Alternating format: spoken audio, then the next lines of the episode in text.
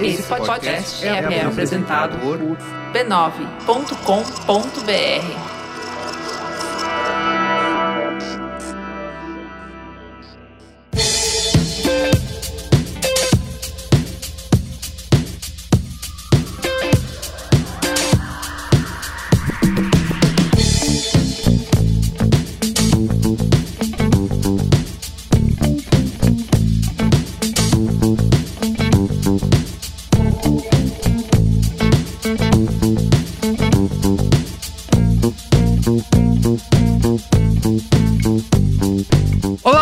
Carlos Merigo, esse é o Braincast número 465. Estou aqui com a Lemaron. E aí, Ale, tudo bem? Olá, Braincasters, de volta. Júlia Gavilã, e aí, Júlia? De volta ao Braincast, como vai? Oi, tudo bem? Estou aqui para conversar sobre coisas. Muito bem. E Pedro Straz, e aí, Pedro, como vai? É um prazer estar de volta, né? Estou aqui para, enfim, Tamo aí, né, Merigo? Tamo emprestado do cinemático aí hoje. Exato. Negociações tensas, mas estamos aqui. Exatamente. Muito bem, estamos reunidos aqui para falar de Comic Con 2022. Quem ganhou a Comic Con 2022? Ah, foi a primeira edição realmente presencial do que é aí o principal evento de entretenimento do mundo, né? Depois de dois anos de pandemia, a Comic Con rolou lá em San Diego e a gente vai falar aqui um pouco do que, que rolou, né? O Cris, nosso amigo Cris Dias costuma falar que a Comic Con é um grande evento onde as pessoas se reúnem para assistir trailers em conjunto. Em vez de assistir cada um. Não está errado. Em vez de ver, assistir no YouTube na sua casa, você se reúne e assiste o trailer junto lá que tá no YouTube. Então, a gente vai falar se faz diferença, né? Tipo, tem um evento que tem todas essas grandes. esse suspense, esses anúncios da, da Marvel, da DC, coisas que vão movimentar a indústria do entretenimento nos próximos anos, tá? Mas antes, Mas antes, tem aqui recadinhos super rápidos, que é siga arroba Braincastpod nas redes sociais, tá no Twitter, no Instagram, no TikTok, na Twitch, em tudo quanto é lugar. Oh, no TikTok tá show, hein? Tá show, exatamente. Tá Segue show. a gente no TikTok, tem videozinho, tem Brain Cortes lá no TikTok e no Instagram para você assistir. Brain Cortes! Exatamente. Mas é isso, siga a gente, siga arroba Braincastpod nas redes sociais para acompanhar todo o nosso conteúdo e também torne-se assinante do Braincast lá em b9.com.br barra assine, além de fazer parte do nosso grupo fechado, secreto, personalité lá no Telegram, que é a Braincasteria Gourmet, e conversar com a gente. Você também tem acesso ao Braincast secreto, o Braincast extra, que é só conteúdo para quem é assinante do Braincast, tá? Ele vai estar disponível lá no grupo. O dessa semana é, é para falar do, da Comic Con que realmente é, impactou exato, o Brasil. A Comic né, Con brasileira que deu errado.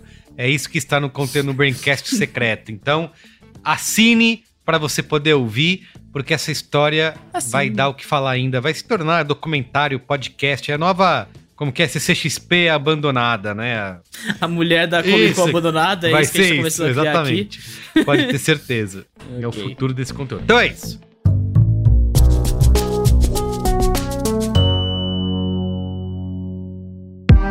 Sabia que agora você pode levar o Braincast para sua empresa? Pois é, há anos que o Braincast está aqui para te ajudar a navegar nesses tempos transformadores e incertos, né? Entre pandemias e metaverso, algoritmos e fake news, conexão 5G, crise do clima, choques de gerações, são muitas mudanças tecnológicas e culturais que, obviamente, podem nos deixar bem confusos e ansiosos, né? Mas o Braincast está aqui, para a gente não perder a esperança no futuro. Mas também sem deixar de questionar o hype do futurismo exagerado que você sabe que rola muito por aí. É por isso que agora você pode contar com o Braincast para além do podcast que tá toda semana aí no seu feed e nas redes sociais. Eu tô falando do nosso formato In Company.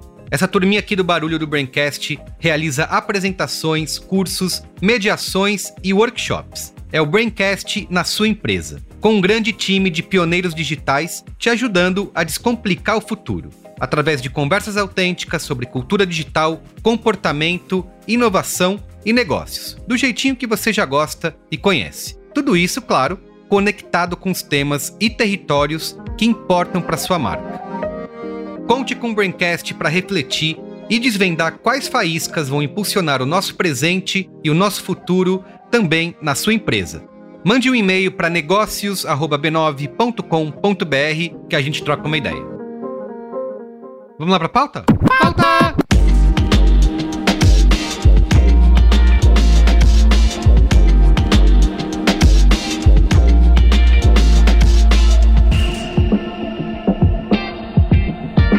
Ó, gente, pra começar a falar de Comic Con aqui já faz um tempinho, né? Porque Comic Con a gente sempre foi assunto aqui no Braincast. A gente sempre fez essa brincadeira quem venceu, quem ganhou a Comic Con. Mas por conta da pandemia, a gente ficou aí, dizendo, ah, era só online, né? Tipo, não tinha nada Por muito conta da bomba. pandemia e porque a E3 morreu, né? No caso, né, Não, Carlos exato, a gente fazia quem ganhou é Fazer três, quem ganhou a Comic exatamente, exatamente. E aí, aí a galera vinha e não entendia a piada e falava assim: gente, mas é ridículo vocês ficarem discutindo quem, ganhou, não é porque mesmo? ninguém ganhou, não tem um Ah, troféu. piada, Mas eu queria começar piada. perguntando pra vocês justamente nessa linha aí, né? Porque passamos dois anos de pandemia, Comic Con não rolando. E, ou, assim como rolou na E3, com a Comic Con foi o mesmo. As, os próprias marcas, os próprios estúdios criaram as suas convenções.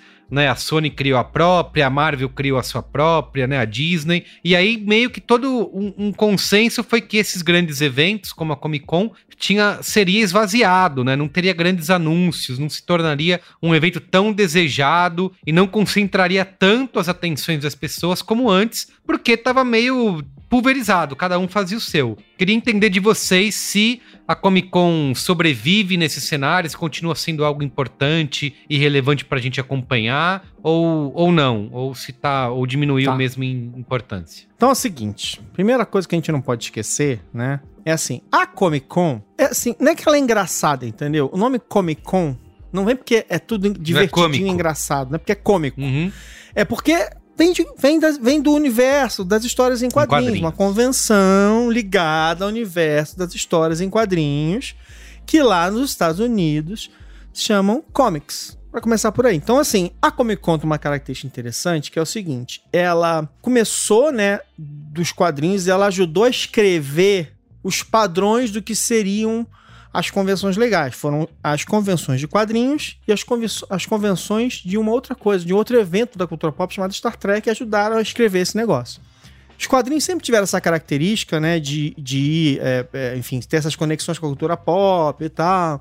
E ela foi crescendo e, e os quadrinhos eles foram é, é, ganhando capilaridade, né? Então eles foram crescendo para vários lados. Aí começou o licenciamento. Então a Comic Con começou a ser uma feira muito ligada às, aos licenciamentos conectados com o mundo dos quadrinhos. Brinquedos, os desenhos animados, então todo aquele universo ali foi sendo expandido, né? Aí foi chegando na televisão, aí começou a ir pro cinema, aí começou a pegar a, a, a sair do âmbito só dos quadrinhos e ir para o âmbito da cultura pop. E é engraçado porque com o tempo, como o cinema começa a ficar sendo a parte mais visível desse negócio, a gente até esquece. Por isso que a, a brincadeira do Chris é interessante, porque assim, é, é como se a Comic Con fosse só uma feira de, de cinema, de evento de cinema, para falar É. das séries novas, e não é. É muito maior do que isso. Claro que a face mundial mais visível é essa, né? São os filmes que a gente vai ver e tal, não sei o quê. Porque a quantidade de pessoas que lê história em quadrinhos é muito menor, não tem comparação. Mas ela é uma feira onde você vai pra ver para ver os seus ídolos. Não é por acaso que aqui também na, na Comic Con é, daqui de São Paulo, por exemplo, uma das coisas mais legais é, é o, o Beco dos Artistas, onde você vai lá pegar ingresso, comprar gibi da mão da pessoa que fez aquele gibi legal e tal, não sei o quê. Então lá tem isso pra caramba, né? Você tem toda toda a, a, a movimentação dos cosplays, tem toda. Tem um monte de gente lançando os brinquedos bacanas que você vai ver daqui a pouco nas lojas, né? Tem as edições especiais, tem brinquedos, tem, tem va- eh, a Funko. Você ia lá e fazia o seu bonequinho Funko, né? Com a tua cara, não sei o que lá. blá. E, e a Funko sempre tem as edições especiais do brinquedo tal. Então, assim, é um universo gigantesco, né?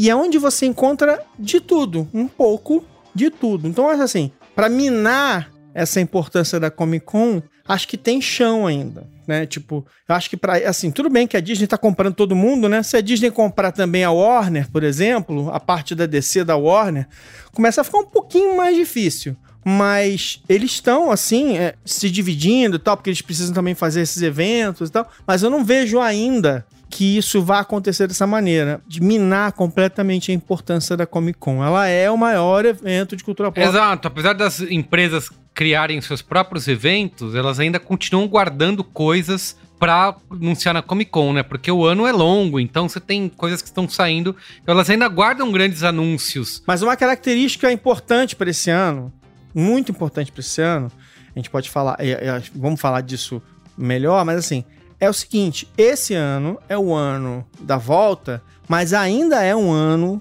poderosamente afetado pela entre-safra, né, pelo descompasso de produção que aconteceu no mundo nos últimos Uhum, dois anos. exato. Então não tá tudo pronto. Tem esse, esse, é, tá, tá, é que é? Tá, as empresas estão fazendo anúncio pra série que vai estrear daqui a um tempão. que A coisa tá toda 2025, meio né? descompassada. É, Botar então, assim, 25. não, não tinha o mesmo volume de coisas pra anunciar como a gente viu em outros momentos. Isso tá em todas as frentes. Por quê? Porque a crise, da- eh, a crise da, da pandemia, ela afetou todas as cadeias de produção. E, e ao afetar as cadeias de produção, ela afetou as cadeias de produção do outro negócio que é um grande negócio da Comic Con. São os brinquedos. São as, eh, todos os colecionáveis, tudo quanto é edição especial, joguinho. toda essa logística foi afetada e, e- e se reflete no que você tá, ach- você tá encontrando lá, no prazo que você vai ter para aquelas coisas chegarem nas lojas, né? Porque, lembre-se, eles, eles vão tentar avisar, né? A Comic Con acontece em julho, então eles vão falar, vão falar de coisas que vão acontecer no segundo semestre. Mas assim, isso está acontecendo, por exemplo, em vários mercados, quando é, é, vários fabricantes estão tendo dificuldade de falar assim: chega nas lojas na semana tal. Não sei quando é uma coisa muito, muito assim, impossível de deix- deixar falhar, né? Mas por quê? Porque agora, se você não tiver realmente muita certeza, você não consegue dizer a data, porque é, é, ainda tá tendo problema de chegar a coisa da China, parar e, É. e- e ser descarregada e tal. Não sei. Então também foi a primeira Comic Con ainda voltando e se recuperando desse tipo de contratempo, os preços, tudo mudou, né? Não, uma coisa, eu, eu acho interessante todo, a- todo o papo que o Maron falou, e eu acho que faz sentido mesmo, acho que a Comic Con tem um momento pessoal. Mas assim, é, a gente tá falando, ah, porque todas as empresas criaram eventos próprios. Netflix fez o Tudum, a, a, a Warner fez o DC Fandom, mesmo. né? Teve, teve esses momentos assim acontecendo. A, a, a, a Disney tem a D23 pra fazer seus próprios anúncios.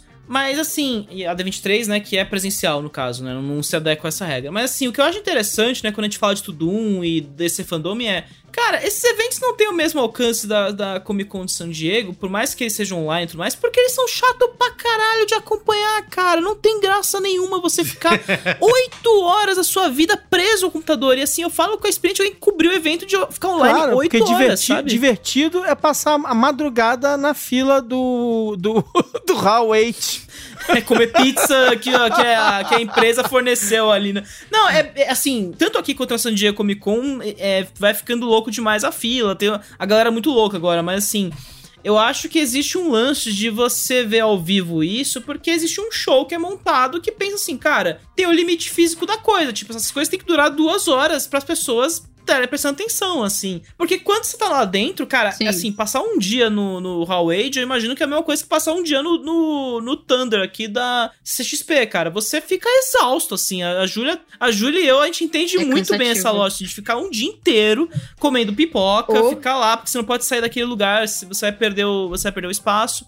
E assim, ainda tem essa energia, sabe? Na- no evento online, eles fazem uma puta infraestrutura e aí fica. Ah, não, a gente vai ficar oito horas aqui apresentando os conteúdos. Só que, cara, não tem tração. As pessoas só vão estar interessadas pra ver o que interessa pra elas mesmas. Então, assim, muitos dos conteúdos que você vai jogar lá dentro vão ser ignorados veementemente. Assim como uma Comic Con isso acontece. Tem coisa que é bucho-canhão mesmo. E, cara, assim, pegando eventos práticos, né? A DC Fandom, o primeiro DC Fandom teve dois, né? O primeiro DC Fandom explodiu. Galera falou que foram milhões de horas sendo assistidas, milhões de usuários ao redor do mundo. Mas, assim, Foi bem, bem, bem a pandemia mesmo. Foi, a galera tava bem pandemia, em casa quando rolou a primeira. Eu acho que isso ajudou. Só que assim, É. As pessoas Verdade. pararam pra ver mesmo o trailer do Batman do Matt Reeves. Não ficaram vendo o dia inteiro Mas, mas é, evento. que, mas é, que, é, que, é que, de novo, quando você fala isso, qu- quando a gente, quando a gente fala ou pensa, ah, não, mas os outros eventos e tal, é porque realmente aconteceu com a tecnologia das empresas irem, irem meio que minando, né, a importância da, da- da- das feiras e tal. não sei o quê. Mas assim, é muito louco essa coisa de que, beleza, você gosta da DC e da Marvel, você vai só no sábado, por exemplo, que é o dia DC e Marvel mais foda e tal. E É, você vai, fica- na verdade, no caso não, na San verdade, Diego, você fica dois dias da sua vida na fila, né? Não tem jeito. É, exatamente. Na verdade, você vai na sexta, mas pra ficar na fila pra tentar ir no, no evento na- no sábado. Exato. Mas, o, mas o, o, o que é muito louco disso é o seguinte: é que a grande sacada desses eventos é que, assim, cara, na boa, você foi até San Diego pra assistir, o, a, enfim, alguma coisa e tal, mas você. Pô, você não vai parar naquele espaço onde tá todo mundo ali curtindo, você não vai dar uma olhada nas, na- nas revistas, você não vai. Você vai, entendeu? Então, assim, É ah, comércio. o tesão de fazer um negócio. Eu acho assim, talvez a única De coisa. estar numa feira, né? Por isso que é o nome. A feira é a parte mais legal. Porque acho que assim, a única coisa que eu, que eu sinto ainda que falta aqui na, na, na Comic Con daqui do Brasil é essa, é essa força de ter lançamentos muito. Assim, um volume de lançamentos. Tem coisa que é lançado lá, né, do mercado é, de licenciamentos e produtos e tal. Mas a gente não tem esse volume, né? Porque afinal de Não contas, o ocupa a mercado é lá. né? né? Mercado Assim, a- de... A Comic Con XP, né? A CXP, né, Maron? Assim, ela é concentrada ao ao SP Expo, né? A San Diego Comic Con ocupa São Diego, né? Tem, é, o papo que eu ouço Claro, sempre é esse, assim, claro. né? Se espalha na cidade, né? E o que é impossível, São Paulo, né? O que a Comic Con faz muito bem aqui em São Paulo, ela faz muito bem aqui em São Paulo. Em, em alguns Exato. casos, melhor do que, inclusive, o pessoal de fora. Concordo. Mas é que, assim, o mercado brasileiro tem particularidades. A gente não é um mercado gerador de conteúdo para o mundo todo. A gente tem que trazer os caras de outro lugar. Exatamente. Então, assim, isso é um negócio que eles. De novo, é uma coisa, é um, é um parabéns pra eles, assim, nesse sentido.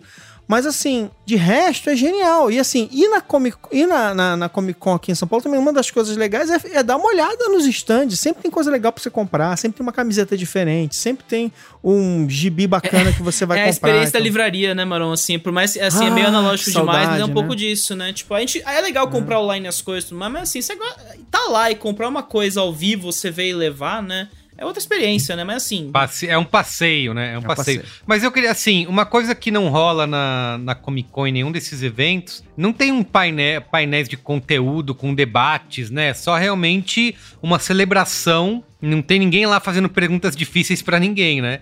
Ah, Você é. só tem celebração da indústria Não, mas, como um mas todo, isso é uma né? característica deles mesmo, porque assim, quem faz pergunta são os fãs. Ali não é lugar de jornalista fazer pergunta para pro artista. Hum. Ali é uma celebração de fã e fã e fã.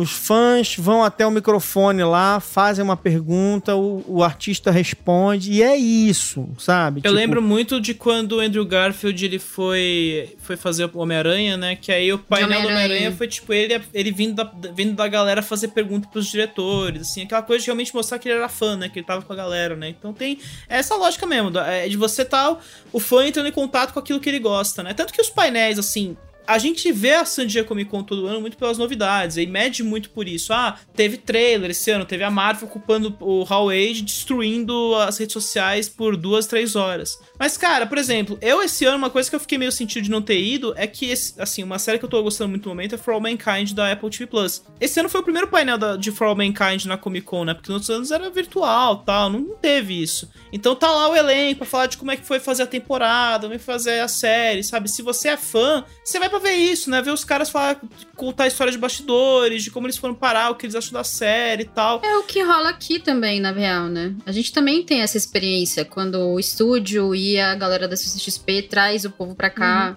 Pra também ter essa conversa, né? Aqui, não, não- obviamente, não, não tem o público, porque aqui a gente não tem o público, a gente sempre tem um host que faz umas perguntas. Essa é a parte que eu, que eu, que eu acho que desfavorece a, a CCXP em relação à Comic Con, mas eu entendo que eles querem ter um controle sobre o público também, nesse sentido de que tipo de conversa vai gerar ali dentro, Uhum. né? Pra fora. Que aí Sim. eles têm uma lista de perguntas e o host que apresenta. Lá na CCXP, lá na Comic Con, é, é mais livre. Então a galera é fã com artista, artista com fã, e é- tem essa interação de eles perguntarem e tal. Apesar de ter uns casos também de rolar umas perguntas, dependendo do painel que rola, tem um host lá, mas ainda tem espaço pro fã falar. Eu acho que assim, eu não acho que a CCX, eu não acho que a Comic Con vai ser esvaziada. Eu não acho que isso vai acontecer, porque a Comic Con é muito importante pra indústria. Hollywood, Hollywood vê a Comic Con como uma coisa importante Pra exibição de trailer, pra exibição de spin-off, pra exibição às vezes nem visual, mas pra anúncio, que é uma coisa que a própria Marvel sabe fazer muito bem. a Marvel soube, Marvel Studios soube usar a CCXP pra falar assim: a gente não tem uma imagem disso, mas você já pode saber que ator X vai fazer o papel principal. Isso já é o suficiente pra galera que tá lá. E isso já é o suficiente pra quem tá em casa acompanhando pela internet o que tá rolando lá. Isso já tá, já tá bom, sabe? Pra essa galera que ficou um dia na fila esperando pra ver ao vivo isso acontecendo. Então eu não acho que vai esvaziar. Isso, isso é uma coisa que eu acho interessante, que é a gente tá tendo uma, essa Comic Con foi interessante na progressão agora de a gente começar a deixar de ver essa exclusividade do evento, né? Porque agora a gente tem o advento do TikTok, né? Acho que foi a primeira vez que eu vi o TikTok ter uma influência meio forte mesmo no acesso da galera a esses trailers, né? Porque assim, até então, todos esses trailers exclusivos eu não via depois no evento, depois, porque é isso. pa- Botava no Twitter, caía, no YouTube caía rapidinho. Tipo, não tinha essa. essa não, não viralizava, né? Na- no TikTok, cara, assim, nesses últimos dias eu só vi os trailers circulando, assim, sendo baixados e picotados e sendo reexibidos de novo, as pessoas teorizando, porque é isso, né? É, ainda mais no, no caso da Marvel, que é essa cultura de criar teorias e de você tentar en- enxergar o futuro constantemente. Isso foi muito importante pra começar a quebrar esse molde, porque tirando a Marvel, todo o resto ali colocou material na, na internet, assim. Então o John Wick, o, o trailer surpresa saiu na internet, House Drag colocou. Você quer dizer então que essa foi a primeira é, San Diego Comic Con do TikTok? Foi a primeira, foi É a primeira. San É Diego tipo, Comic Con do galera, é a TikTok, primeira né? Copa do Twitter, é, a primeira Copa do Facebook. A primeira, San primeira Diego Comic Con da geração TikTok. Z, né?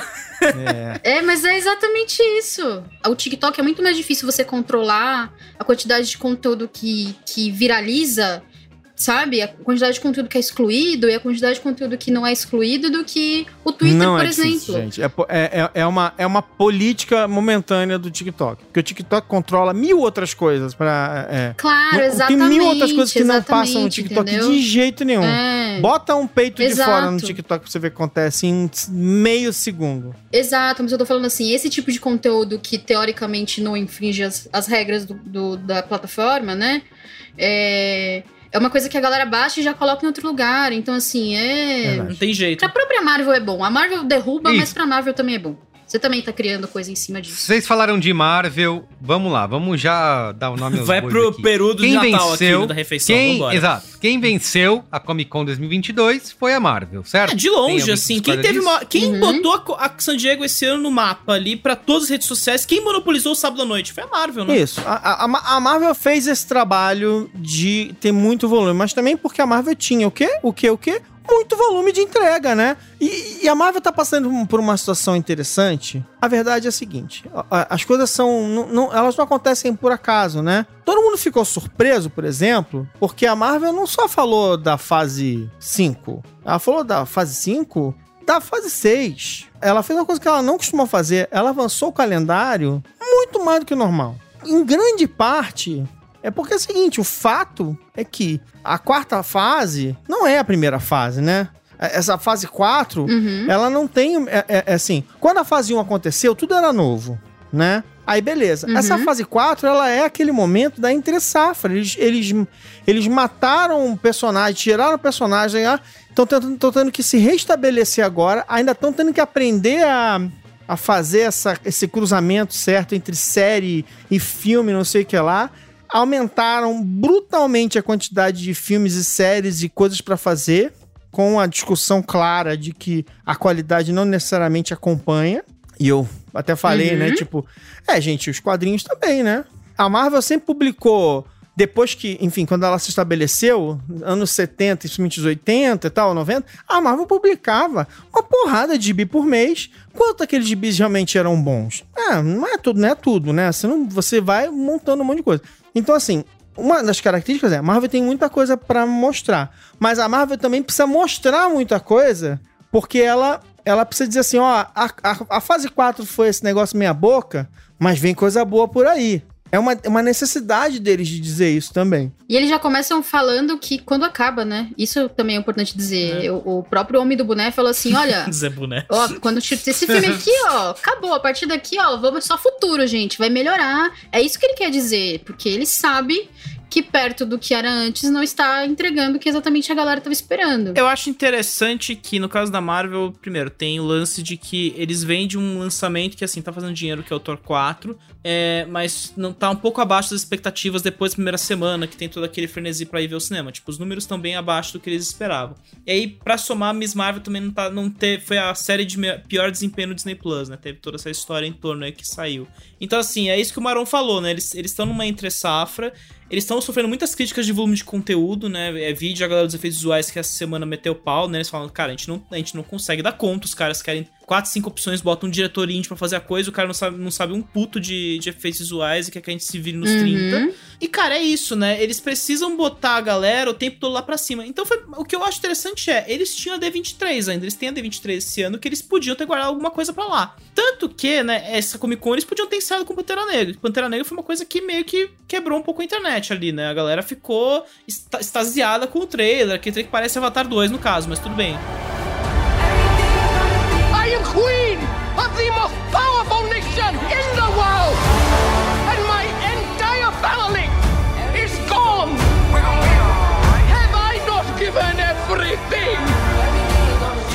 Não tinha nada da continuação até agora, né? Só tinha boato de gente que não ia voltar, de esse filme vai Isso. sair mesmo, o que, que vai acontecer com esse filme. Só tinha boato meio esquisito em volta é, dele. Aquele, aquele, cheiro ruim de que deu algo muito errado na produção, né? Tava, tava meio assim. Exato. Assim. Enfim, mas eu acho assim, eu, eu acho que para mim a característica da Marvel tem muito disso, assim, sabe? É uma, uma crítica grande a, a irregular, a, ao quanto a qualidade está irregular, a, ao quanto a quarta, a quarta fase foi uma fase é, meia boca e eles tentando dizer, ó, mas tem coisa boa por aí. E aí eu acho que tem, e aí eu acho que ao mesmo tempo cai numa coisa que é é, é uma é um trunfo, mas em termos de, de contar a história vai virando é, um defeito e que, que, como, é que é? como é que o americano fala? Que, como, é que é? como é que é? Não é um bug, é uma funcionalidade, né? Que é assim, a Marvel, ela realmente tem um, tem um problema. Né? A Marvel no cinema, ela tem um problema de contar história. Que é assim, é, não existe o agora. A Marvel, o agora, o agora ele é, ele é transformado em alguma coisa secundária. Uhum. É, é, num mundo em que a gente tá vivendo essa coisa do, do, do, do, do lançamento no momento. Eu acho que assim, sei lá, quando meu filho tiver idade para ver os filmes direito e acompanhar, ele não vai sentir isso da mesma maneira, ele vai curtir melhor. Mas nesse mundo que a gente tá vendo, assim, cara, é muito louco. O, o filme sai, e assim, o que vai ser discutido não é mais o filme, é a porra da cena pós-créditos. Ninguém uhum. mais fala do filme. Porque a cena pós-créditos aponta pro próximo filme. Então, só se fala no próximo, não se fala no momento. Sempre isso. Bizarro. Então, mas além disso, eu acho que uma coisa que eu achei interessante eles terem adiantado até a fase 6, né? E aí estabelecer que vai ter dois Vingadores no mesmo ano, que eu acho que é uma coisa meio. É, né, surpreendente, assim, tipo, beleza. Vingadores Guerra Infinita e, e, o Ultimato saíram com um ano de diferença. Mas, pô, colocar dois Vingadores no mesmo ano, depois do que o Ultimato fez na bilheteria é, e ainda com um quarto fantástico ali logo atrás, é uma loucura. Mas esses três filmes parece que vêm para dar uma, uma sobreposta na, nessa fase 5 que eles colocaram no, no, calendário, que é. Cara, a fase 5 parece a fase mais, assim, que eles vão forçar todos os limites dessa questão de ficar encadeando filmes uns nos outros, né? Porque, assim, a gente vai ter um filme de um personagem que foi re, re, é, reconfigurado na, no Disney Plus, ou seja, ele não tem o alcance que ele teve nos cinemas ali para ganhar essa nova identidade, que é o Capitão América do Sam Wilson, ou seja, ele virou Capitão América na série de TV agora vai pros cinemas. E a gente não sabe é, se isso vai dar para traduzir direito. Vai ter que ser um marketing do caramba aí da, da parte da Disney, que a gente já viu que deu errado com o Lightyear, pelo menos.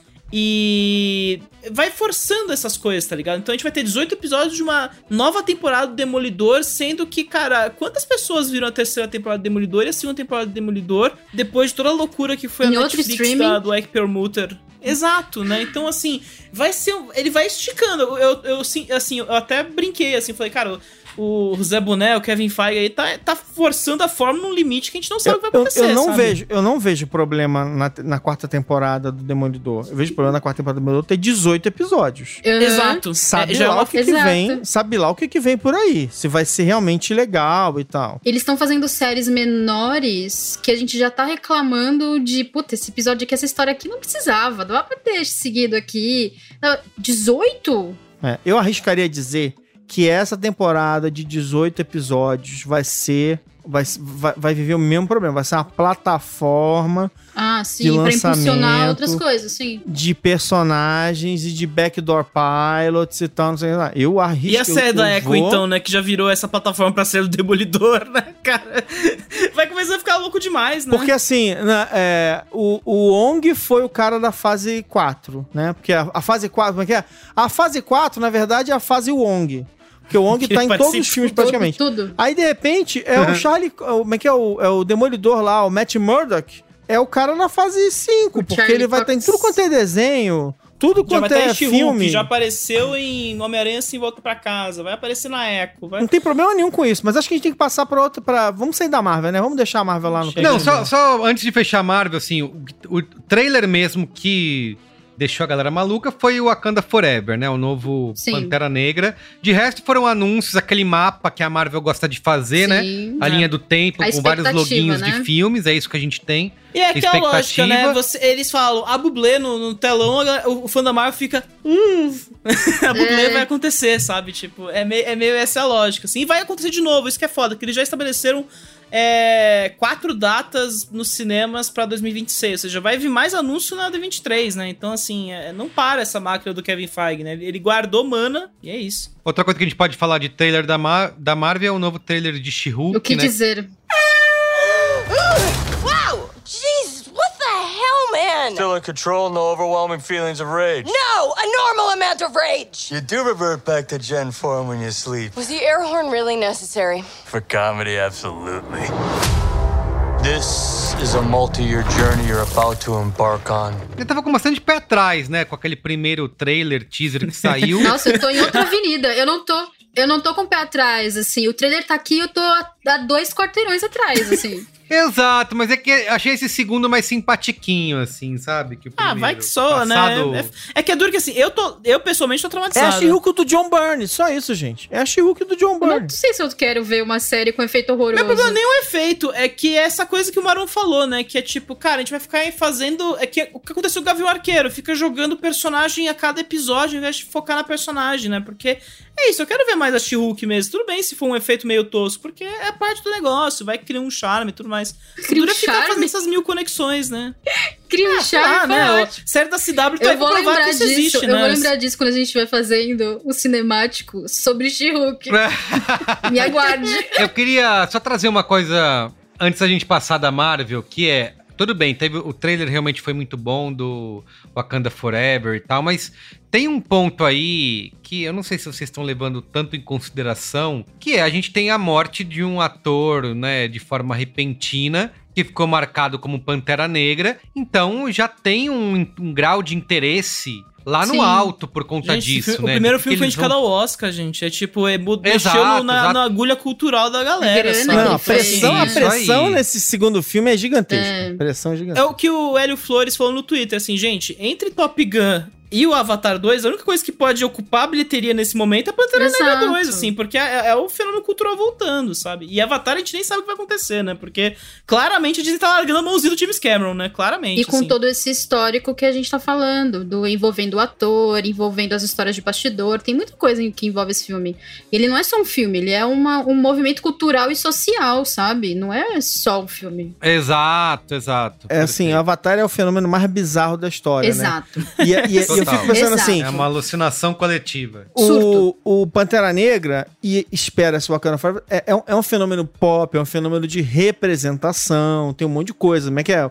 People of color do mundo todo tá, pô, apaixonado, as pessoas emocionadas, assim, um herói de verdade, tá? aquela coisa toda, tinha todo um fenômeno. Cara, imagina, Avatar vai emocionar quem? People of color blue? Não, não vai fazer isso. Não tem ninguém pro Avatar emocionar, desculpa. Não, mas enfim. Né? Falamos de Marvel. Descer, bora. Vamos falar A do de- corpo, Se né? a Marvel ganhou, Coitado de DC, né? Assim, não- não- os caras não podem falar de, de The Flash porque o Ezra Isso. Miller tá cometendo um crime federal a cada dia, O né? cara tá violando todas as regras e leis. Não, a camiseta, a camiseta assim, é, é o raiozinho. É, como é que é? Estamos há X dias sem uma, com um problema do Ezra Miller. Só que assim, riscado de novo, porque todo dia tem. Estamos há zero dias sem problemas com o Ezra Tá Miller. tudo. É inacreditável.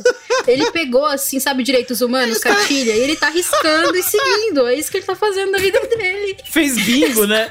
Uma cartela de bingo tá riscando, né? Exatamente, esse homem, ele tá descontrolado.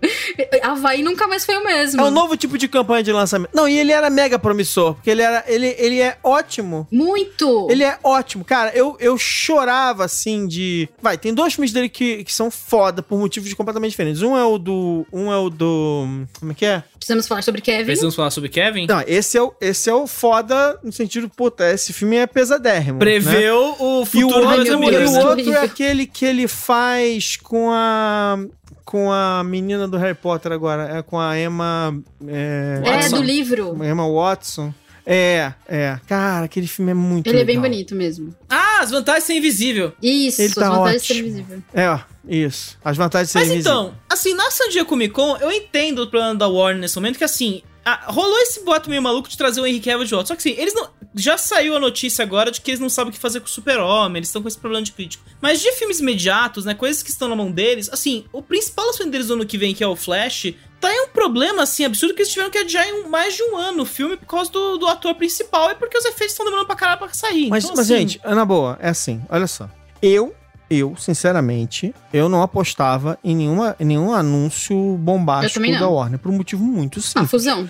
A Warner tá passando por uma fusão Exato. brutal. Ah, é mesmo. Assim, eles estão fazendo levantamento e descobrindo que, o- que tinha robô é, convencendo. Assim, que os caras tomaram a decisão de gastar dezenas de milhões de dólares pra fazer o filme do. para fazer o, o Snyder Cut, porque eles caíram no golpe Do dos robô. robôs. Tipo assim, se bobear, os caras foram chamar os, os- o Carluxo pra ajudar eles a fazer a campanha do, do Snyder. Tá nesse nível. Mas você tocou uma coisa que eu acho importante também, assim.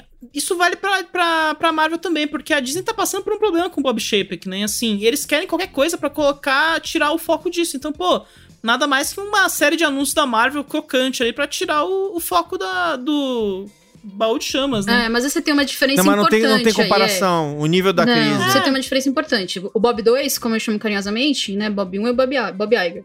O Bob 2. Bob 2 é, É, boné. As As aventuras aventuras. do Bob 2. Não, é o Bob Chapéu, é o Bob Chapéu e o Zé do Boné. Exato. Eu Zé do boné. O Bob 2, ele tem uma- um problema aí que, na verdade, é tudo da Disney. Basicamente, a, a- época de, de paz que a Disney viveu na mão do Bob Iger, e que o Bob Iger era um líder consciente, sabia lidar com os problemas, né? Era um estadista. Essa também é uma diferença, era um estadista. É, Bob Iger Entendeu? esmagava Entendeu? o Bob Iger esmagava os problemas, gente. O Bob, menos, Iger, ele- o, o Bob 2, ele não tem essa questão. O Bob 2, ele tem muitos problemas agora, que envolvem não só a, a parte de estúdios da Disney, né, a Marvel, a BBB, mas também envolvem os parques, envolvem a Flórida, enfim, é uma coisa muito complexa. São muitos problemas na mão desse cara nesse momento. E ele não é exatamente o líder mais confiável, apesar do conselho da Disney agora né? ter falado, não, não, a gente confia nele, vamos estender esse contrato aí, ele vai continuar. Mas ele ainda não é exatamente uma pessoa confiável. Então, assim, a dif- Conselho da Disney sempre chega, chegando pra cá e fala assim: "Ó, vou te dar um conselho, amigo. Fica Exato. quieto. Eu vou, te dar, eu vou te dar mais um contrato. É, é o- é o, é o Mickey, o, o Pato Donald e o Pateta do conselho. pro-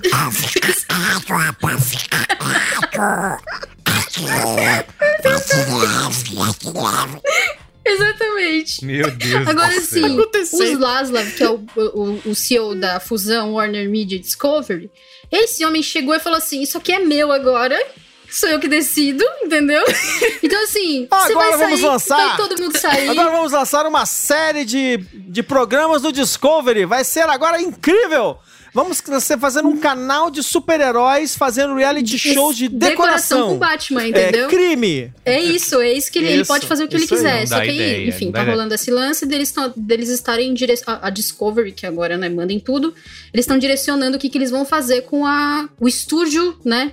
O estúdio da Warner, vamos dizer assim. A Warner é a parte de cinema. Eles vão lançar um programa. Vão lançar um programa de True Crime em Gotham City. Exatamente, com Batman. É chefiado pelo, Exato. com o Batman. E isso, aí. é muito doido, na verdade, porque ele, a, a própria Discovery, agora o comando da Discovery, vê a DC como um futuro de. É, é, é a base do, do que vai formar o sucesso dessa fusão. É isso que eles falam abertamente. Então, exatamente por isso, ele É, tá. é cada dá dinheiro, passo né? que ele tá dando é calculado. Então, ele tá demitindo uma galera, ele tá reestruturando tudo. Eu não esperava isso aí. Eu não esperava nada E é grande fase da DC de ano. reestrutura. Eu também não esperava. E aí. É só o que tá pronto. Só que tá pronto, tem que entregar agora Exato, bonitinho. duas produções deles que deveriam estar bombando, ele tem tá com questões aí, especialmente o Flash, que, cara, o que você vai fazer com esse cara? Você- vai eliminar o filme? Não e dá aí pra eles criaram filme. o... É o Shazam verso. Exatamente. Agora você não tem Flash, mas tem Shazam. Se vira aí com Shazam. Então, isso que eu acho interessante, que assim, eles estão tão calculados que, assim, eu vi uma galera reclamando que, assim, as atrações da DC na, na San Diego foi o, o Shazam 2 e o Adão Negro, né? Beleza. Mas a galera ficou falando, não, porque tinha que ter o encontro do The Rock, o The, o The Rock com o, o Zachary Levi no palco ali, ah, o encontro, prometer que vai ter um encontro futuro, qualquer merda pra fazer a galera ficar louca, né? Só que assim, cara, é, é isso, os momentos estão tão calculados da DC nesse momento que assim, o futuro desse momento é Coringa 2, Uhum. é, é o, é o Flash, é o filme da Batgirl e é o filme do Besouro Azul. É isso o futuro desse momento. Não, e o Black Adam, o Adão Negro? Foi o mais legal, foi o Adão Negro da DC, eu achei. Porque é uma novidade foi também, né? eu não tava dando nada, mas achei bom. My powers are not a gift, but a curse. Born out of rage. Eu sou fã do Jamie Colette Serra, mas eu não, eu não boto fé, cara. Tá, tá difícil, assim. Esse filme não, não tá enganando comigo. Pode ser até que o filme seja legal. Tem uma chance. mas não é do Colette Serra, né? Não tem isso, Mas não, é, do The é, Rock. mas é, pois é, não é do colete fechado, não. Mas assim, o, ca- o pensa numa coisa, gente, tipo assim, de- o negócio já começa torto quando você cria um personagem. Assim, o, o The Rock é um herói, herói de ação, certo? Aí você tem que, você quer convencer as pessoas agora de que o, de que o Adão Negro É o herói, é o anti-herói. é um anti- um anti-herói que na verdade é um herói. É um anti-herói que. É um É esse anti-herói. anti-herói torto. Anti-herói torto. Deixa eu explicar pro, pro ouvinte aqui. Existe uma coisa, quando você não sabe o que fazer, você não quer, você não quer realmente investir no anti-herói, como por exemplo, eles fizeram, assim, goste ou não goste, até porque foi um sucesso, eles fizeram isso com o Coringa. O Coringa é um anti-herói, é um louco e tal, não sei o que, blá. É, é- aquilo ali é Virou um monstro, é um monstro, mas é um, é um anti-herói de verdade psicopata, enfim, que como ele é o protagonista, ele vira uma espécie de anti-herói, mas ele é um psicopata e não, não, não tem o que negar. Agora, o Adão Negro, o The Rock não vai Mas ser um vilão nunca. assassino, a não ser que ele pegue um drama, um drama de prestígio em algum momento, ele não vai ser esse personagem. Então, assim, Nunca. É, assim, é como o negócio é torto. De repente, assim, é- exige de você. Que eu também não acho nada demais, não, tá? Tipo, você também não tem nenhuma, nenhum apego ao Adão Negro original. Então, que se dane. -se. De repente, a maneira que eles vão retratar o Adão Negro é tão legal que supera o personagem e dane-se. A cultura pop tá cheia de momentos assim, em que uma, o produto com mais com mais capacidade de, de gerar, né, discussão ou, que- ou de que gerar interesse, vira a coisa que vai influenciar o futuro daquele personagem por décadas. E aí, beleza, não tem problema. Demolidor era um personagem meio engraçado quando ele foi criado. Aí alguém descobriu o caminho, um cara chamado Frank Miller descobriu o caminho para um novo Demolidor e, e to- tudo do Demolidor que veio depois, que são os grandes momentos do Demolidor, foram releituras, mas geralmente usando esse esse gabarito criado pelo Frank Miller, né? Ele São- vira um homem sofrido depois disso. isso, isso. Não, Born Again agora já viu, né? Born Again é um, é um inferno total, enfim. Mas, então assim, tem essa, essa questão ali que, que a coisa é meio torta. Mas, cara, de repente sai, o Shazam Verso vira agora o universo da DC. sai do é Shazam. Verso, quem sabe? E o Shazam que nasceu, na verdade, pra ser um filme de sessão da tarde pra eles, né? Isso que é a parte engraçada. Era pra ser um filme engraçado, É, sessão da tanto tarde. que vai vir no final do ano aí, né? Virada É, de era pra férias. ser assim, né? mas fez muita grana, deu muito retorno, o protagonista é divertido, tem, é um, virou um filme familiar. Então, assim, ok. Pra, pra um estúdio que tá confuso e meio perdido, tá bom, confuso assim, não perdido necessariamente, né? Mas perdido porque tá rolando uma reorganização agora, tudo bem, faz sentido. O problema não é o Shazamverso, o problema é o Flashverso, que deveria ser a base pra esse futuro, que agora não dá pra saber mais. Não dá pra você cobrir a cara do, do protagonista o filme inteiro. É, aí o filme da Batgirl tá ligado ao filme do Flash, né? Porque o Michael Keaton tá no elenco do Batgirl, então eles não podem fazer isso agora porque tem que tá, entrar o Flash primeiro. Aí o filme do Besouro Azul tá filmando agora, não tem nada pra mostrar de muito concreto, né? Então os caras tá meio num mato sem cachorro mesmo, assim. É, é pra eles é esses dois filmes mesmo que eles têm que lançar agora, assim. Não, e outra coisa, assim, cara, e eu acho que assim, teve uma coisa muito doida que o pessoal da, de- da, da Discovery fez, que, que a gente já falou em um, um Braincast anterior, que assim, eles tiveram a, a cara de pau de descontinuar a CNN Plus um mês Um depois mês. do lançamento. Se caras fazem isso, eles não Nada, têm medo de nada. nada. Eles estão dispostos a qualquer Qualquer coisa. coisa. Pra rebutar esse negócio. Então, cara, A DC DC já fez uma- uma- um carrossel de anúncios completamente vazio, né? Que eles anunciaram, tipo, 300 filmes de personagem e todos eles caíram porque rolou duas fusões no meio do caminho, sabe? Então, Isso. isso eles aí. precisam ser presentes agora. E o presente deles é isso, né? Eles mataram vários filmes agora porque, tipo, a, a questão toda é: ah, não, esse personagem ele caberia, caberia num filme é, dentro da HBO Max. Só que dentro da HBO Max eles não querem gastar mais de 30 milhões de dólares num filme, porque, cara, a gente não vai ter retorno de bilheteria pra isso. Então, vamos seguir fazendo filmes mais baratos. Só que como você faz filmes mais baratos com personagens que teoricamente você precisa de efeitos especiais, você precisa de mais investimento, você precisa. Eles vão ter Fazendo que, que nem a Marvel, arrochando as Exato. casas de efeito especial. Eles, exato. Eles vão ter que começar, na verdade, agora a redirecionar o que, que eles podem fazer pra HBO Max e o que eles podem fazer pro cinema. Mas o foco da Discovery é o cinema. Pra descer, né? Uma coisa que a gente esqueceu também, que e aí eu tava falando, ah, teve Coringa 2, agora que eles estão promocionando. É, ver- é verdade, tem o The Batman 2 também, tá no horizonte deles. mas assim, Futuro, é, é. futuro, né? Os filmes nem começaram a ser filmados ainda, então tem nada pra mostrar. Realmente tá, tão ferrados. Bom, mas saindo dos heróizinhos, mas não tanto, Dos ainda na bonecos. fantasia, teve Dungeons and Dragons também. Puta, Vai rolar foi ruim, hein? finalmente alguma. Esse trailer Foi, foi, nada, foi mó legal. Você não tem, Foi você não chato. tem amor no seu coração. Here's the thing we're a team of thieves. And when you do this, you're bound to make enemies. Sometimes those enemies come looking for revenge.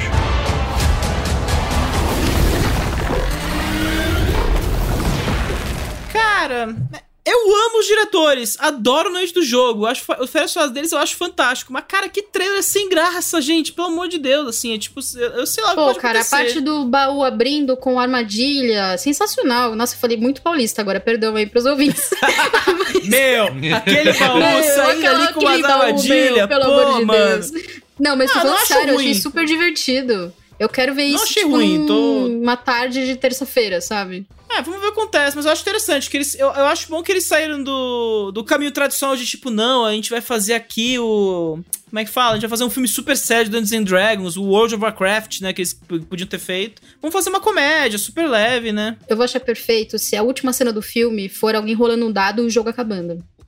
Sacou? A última cena do filme sendo essa. Não é, um, não é Tem só uma isso. Alguém, dado no trailer, né? tá, a galera, tá a galera toda em volta da mesa, acabou o jogo, e aí alguém rolando dado acabou. Perfeito, é isso que eu quero. Quero diversão. Ainda bem que o hype do Jumanji passou nesse caso, né? Porque o Jumanji, se tivesse saído mais perto do Jumanji, com certeza estaria rolando, sei lá, uma, uma essa vibe metalinguística. Eu acho legal que é mais honesto. Tipo, é uma adaptação da, do lore ali, da mitologia Sim. de Dungeons and Dragons. Só que Eu uma coisa mais na, na pretensão do, do jogo mesmo, né? Então, É, assim, eu eu, acho- gosto de eu- diretores, mas vamos ver o que Eu não, eu não quero que eles se levem a sério, porque não é pra levar a sério. Não, eu, eu acho que eu acho que é, a vibe de humor, enfim, vocês estavam falando isso, mas assim, a vibe, É, de, vibe de humor humor, perfeito. do filme é uma forma de, eu achei que talvez seja uma boa forma de capturar o clima de se jogar D&D. Exato.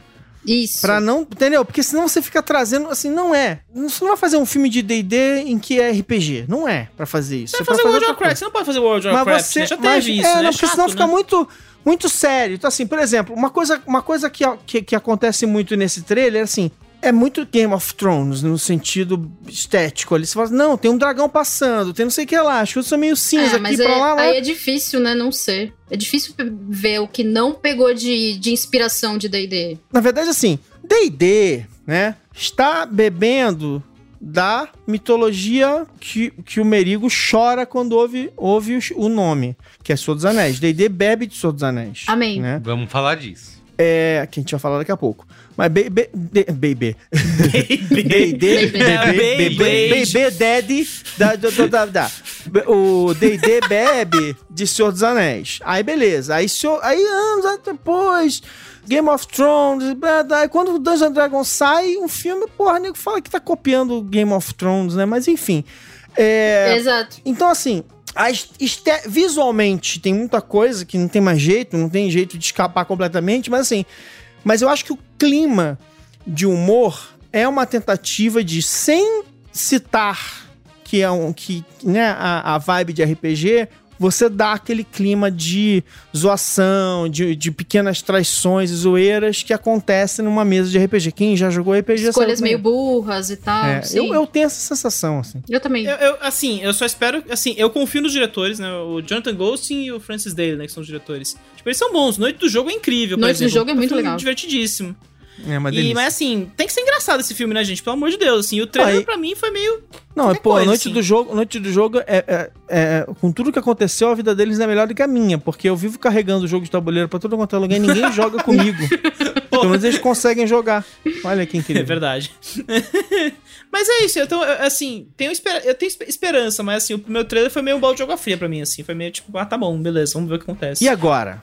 E agora a Merigo vai entrar. E, Pessoal, põe a fumaça. Vem. E agora a Merigo vai entrar Sim, vou- emocionado pra falar isso. de Lord of the Rings. É isso, invocou o Senhor dos Anéis aí. Amém. Vamos lá. É, It is here, Galadriel. The moment we feared.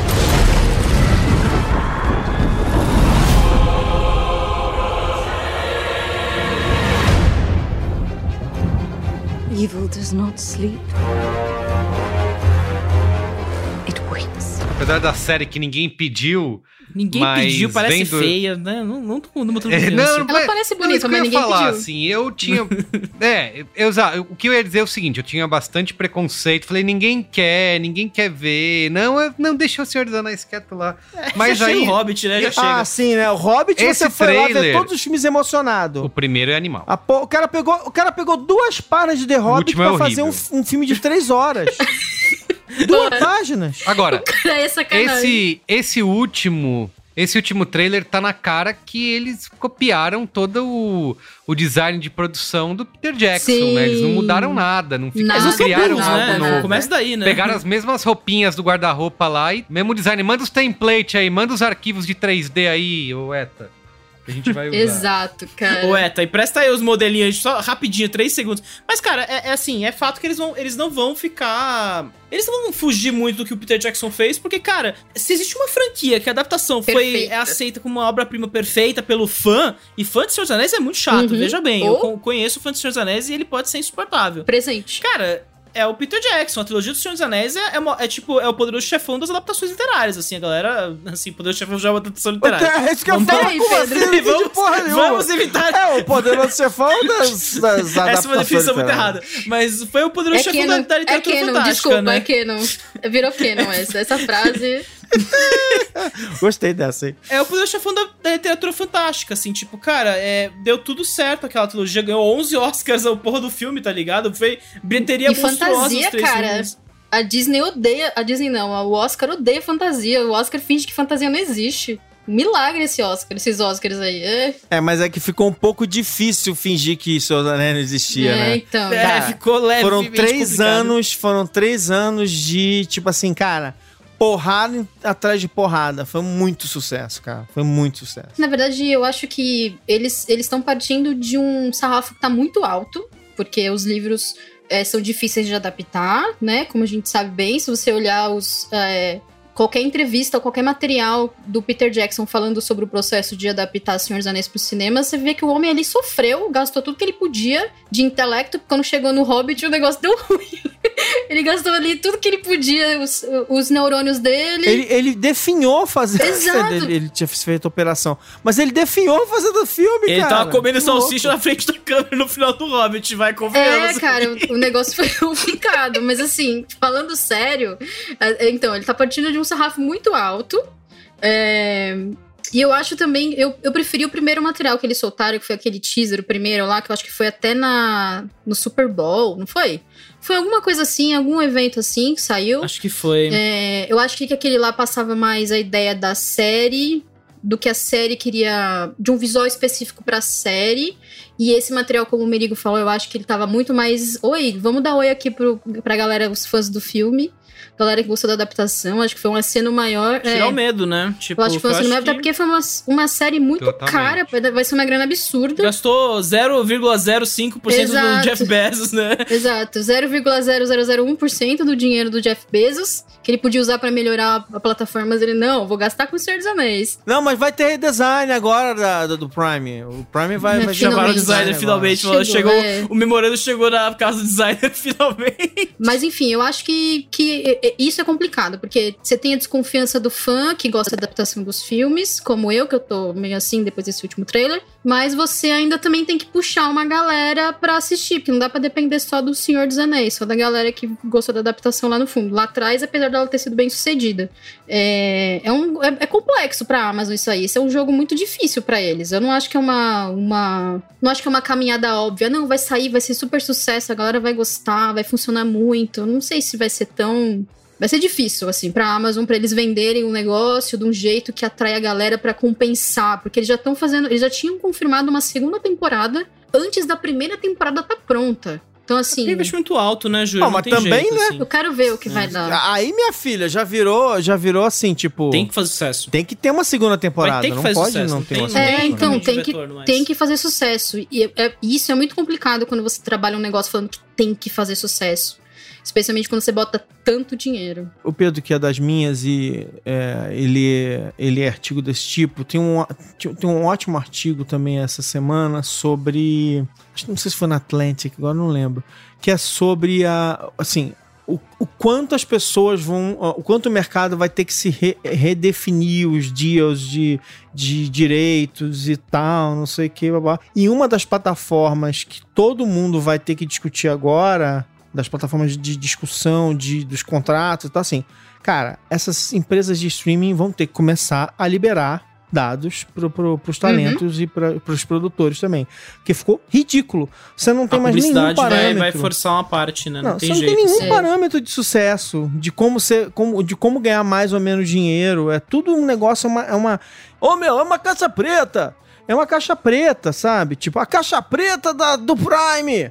É, Tem que ver isso aí. É, Mas já então, tá assim, acontecendo, né? A Netflix já tá tendo esse problema de crise aí que eles estão querendo solucionar com É. anúncio. Porque é isso, assim, tipo, cara, tem uma hora que. Assim, não, não importa que Stranger Things é o maior sucesso da história deles.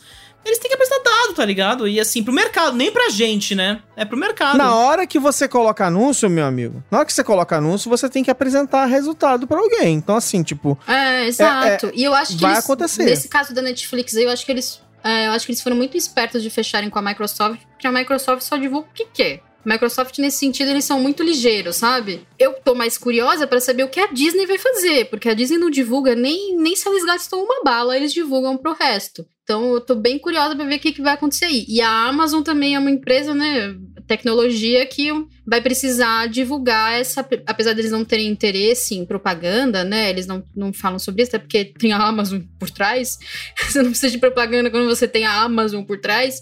Mas é, uma hora, se todo mundo vai começar a seguir esse modelo, uma hora os outros também vai ter que seguir. Eu acho que tem a ver com outra coisa. Eu acho que tem a ver o seguinte: a Amazon, Netflix, é, de alguma maneira, são empresas de tecnologia. A Apple Sim, são empresas de tecnologia. E Exatamente. tem, e tem toda uma maneira de, de enxergar esse tipo de negociação. Eu acho que, na verdade, não. Acho que a Disney. Eu vejo uma tendência muito maior da Disney ficar menos embaraçada por esse tipo de movimento, porque a Disney já tem. A Disney é dona da ABC. A Disney, assim, eles estão acostumados com esse tipo de mercado. assim. você tem que dar, tem que dar resultado. É que assim, é que assim, as regras do jogo até aqui foram essas. A regra do o jogo tá dado. Eu não vou ficar divulgando meus números sem necessidade. É, porque o número de. É porque um dos problemas deles é seguinte: essas plataformas elas estão crescendo muito e muito rápido. O sucesso de hoje, comparado com o sucesso daqui a cinco anos, ele pode ser assim muito pálido. Sabe? Uhum. Tipo assim, ele pode ser. Ou então pode ser muito grande. Porque você pode ter uma. uma pulverização muito grande. Então, assim, o mercado só vai dizer quando for, for totalmente necessário, foi, foi inevitável. E eu acho que a chegada dos anúncios vai criar essa situação Sim. inevitável. E, a e assim, e uma nova geração exigindo. É porque os contratos são renegociados a cada X anos, né? Então, a- a- com as renegociações de contratos dos, sindic- dos sindicatos e tal, não sei o que, lá, é, essa discussão de saber resultado vai, vai, vai ficar muito na agenda. E a gente tá falando disso tudo, de novo, só para o ouvinte lembrar. Porque a gente tava falando de seus anéis e falou assim, cara, vai ser foda de justificar esse negócio aí, É, né? exato. E a gente, a gente tende a pensar, ah, mas é fácil, eles dizem, eles dizem que teve não sei quantos. Não, mas eles vão, vão começar a ter que contar essa história melhor, É, aos então. poucos. Eu queria falar de. Ah, Sair um pouco do Senhor dos Anéis, queria falar uma coisa que eu não vi o trailer, mas eu tô com boas expectativas, que é a série do Sandman. Isso, Ai, eu ia sim. chegar aí pra gente, antes da gente ir por qual é a boa, falar de Sandman. Your waking world is shaped by dreams.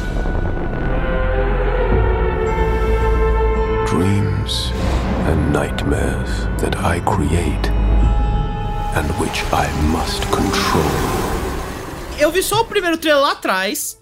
E eu tô tipo, cara, assim, eu tô evitando ver trailer, eu quero- agora eu quero realmente ver a série, assim, mas não tá, tá me dando uma energia positiva essa série, sabe? Eu tô, tipo, minimamente interessado ainda nessa série. E assim, eu só li o primeiro volume de Sandman, naqueles tomos gigantes deles lá, e eu gosto muito, né? Eu acho que, pô, é New Gaiman, sabe?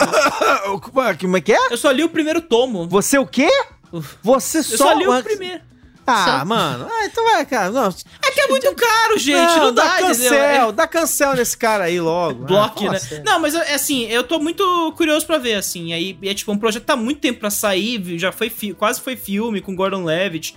300 versões ao longo dos anos e agora vai virar uma série, né? Então. E uma série com eu não sei o a que esperar, mão do, do, do dono da série, né? Do dono do bagulho. Então eu acho que eu tô com fé. É, isso não quer dizer, isso não quer dizer isso tudo, Julian. Isso não quer dizer isso tudo. Eu acho que é que eu acho que série, série é a mídia certa pra sempre. Isso, Essa- isso é pra esse verdade. tipo de. Exato. Uhum. Exatamente. Ele Total. mesmo falou disso, né? Na verdade, que o Neil Gaiman falou disso, que quando várias, durante vários anos é, ofereceram pra ele a ideia de não, vamos fazer uma adaptação aí desse bagulho. E ele tava, não, velho, o filme não dá, não. O filme é muito pouco, vai ficar muita coisa de fora. Eu não quero uma franquia. muito ele lore. sabia, ele sabia que precisava de um espaço maior pra desenvolver aquilo. E aí ele foi pra um lugar que deram toda a grana do universo pra ele. Pra ele fazer o negócio do jeito que ele quer, com o elenco que ele quer. E é importante a gente destacar que o elenco tá perfeito. Obviamente eu ainda não vi a série, mas assim, visualmente e no trailer, o negócio tá assim. Eu posso viver naquele trailer. Vou assistir a série e vou, mas tá perfeito. Muito bem. Então é isso. Tem algum destaque mais que vocês queiram trazer aí antes de ir pro Qual é a Boa? John Wick! Não, tá bom, Não. foi, parei. John Wick já é isso aí. Quatro. Star Trek! Tem, a gente tem que falar de Star Trek. É, a- na Marvel a gente esqueceu de falar das animações, que tem bastante coisa Nossa, legal muita. vindo. Então vai ter What If segunda Ninguém mas temporada, vai ter What If terceira Nossa, vai ter muita coisa legal. Que mesmo- O What If, Não, segunda não, mas- temporada. mas- mas- Começou Mas o What If- lá embaixo o What If pra é- de qualidade. energia What lá If é uma embaixo já, série, né? é uma série tão boa e tão ruim quanto cada episódio. Eu acho que o grande erro deles com What If é o seguinte, é, é tentar transformar o What If numa, numa série conectada. A grande graça É, do não. What If era é, é assim, Exato. cada episódio é um episódio. Era, era os caras. É assim, eu vou chamar você aqui, você viaja. Eu queria O que imaginação, você exato. quiser tá valendo. É. Entendeu? Acho que é um erro deles eles terem feito isso, mas enfim, talvez eles sigam. Porque por outro lado, eu, eu gosto da animação, eu gosto, não sei.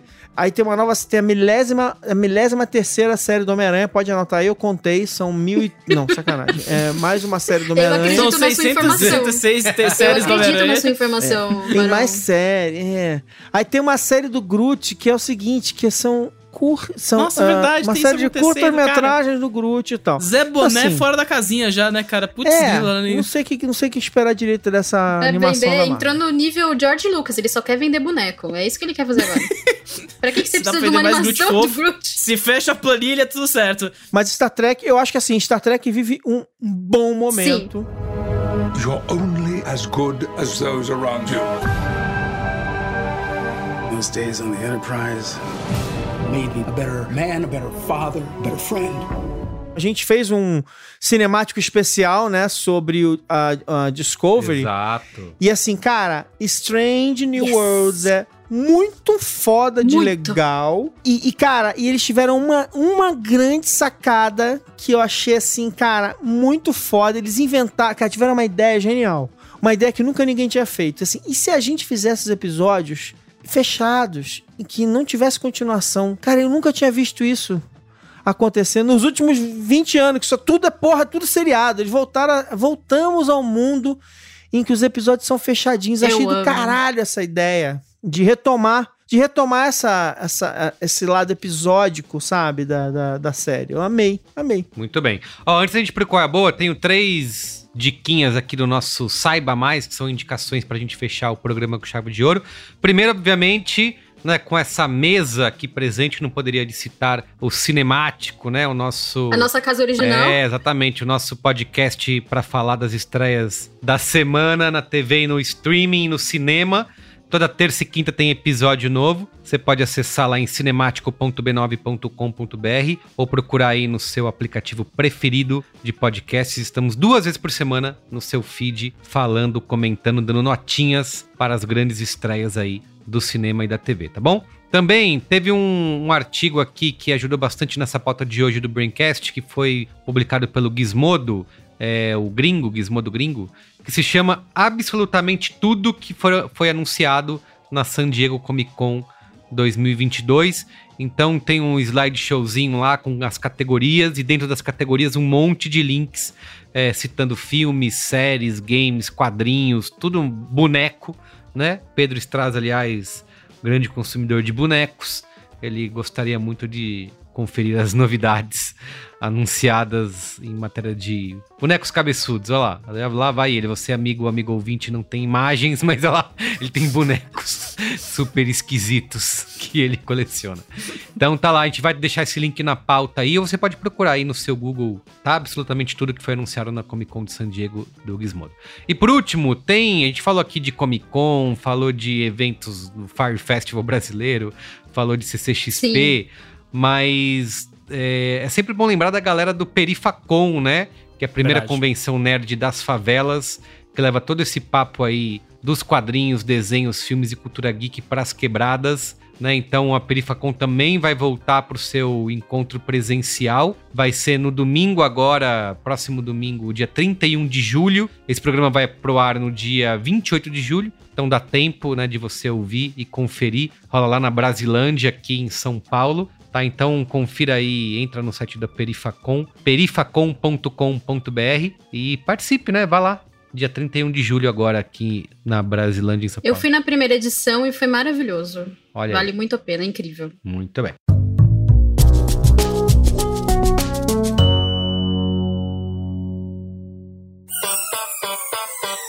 Olha só, como ouvinte do Braincast, você provavelmente já percebeu, né?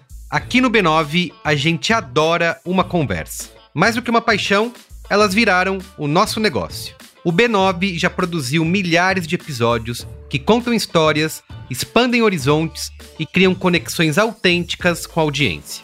Seja através de conteúdos originais em podcast ou em projetos multiplataformas, o B9 também coloca marcas e empresas dentro dessas rodas de conversa.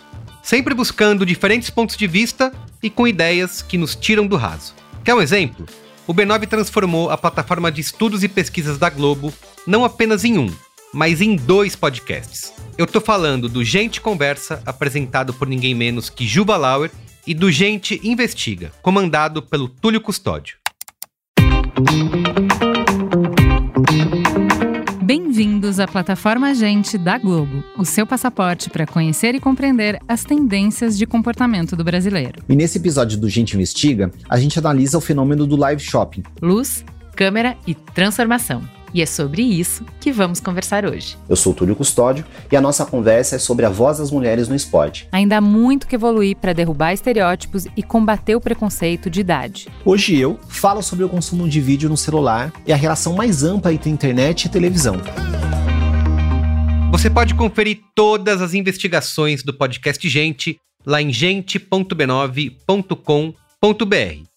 E para conhecer tudo que o B9 pode fazer pela sua marca e pela sua empresa, acesse o site b9.company. Se preferir, manda um e-mail lá para negócios@b9.com.br que a gente troca uma ideia, tá?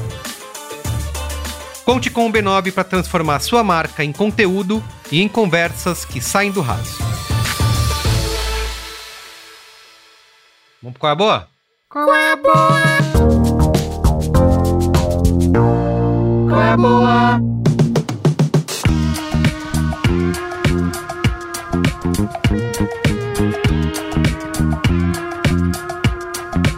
Cara, é o seguinte.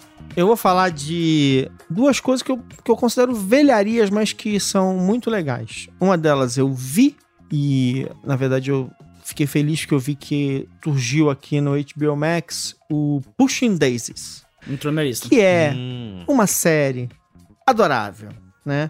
Elenco é legal, as histórias são legais, teve duas temporadas, deixou uma saudade, assim, e as duas temporadas estão é, no HBO Max. A premissa A premissa, eu, eu, vou, eu vou ser bem sucinto, assim. Imagina uma pessoa que é, que pode tocar uma pessoa morta e trazer ela de volta. Só que é, essa decisão de trazer uma pessoa de volta faz com que outra pessoa possa morrer e assim por diante e tal. Então, assim, tudo é uma coisa de equilíbrio, mas ao mesmo tempo a série é engraçada e ela é tocante e ela é e ela tem uma estética linda e enfim, é demais, vejam. É, a minha outra dica, na verdade, é um, é um filme relativamente é velho, né, para os nossos padrões de hoje em dia, é um filme de 2009 ou Nossa, 2008 agora, não lembro. 2009 é velho, Mas ferrou. que Pois é. Ué, meu filho, é, imagina os que eu vi quando eu era moleque.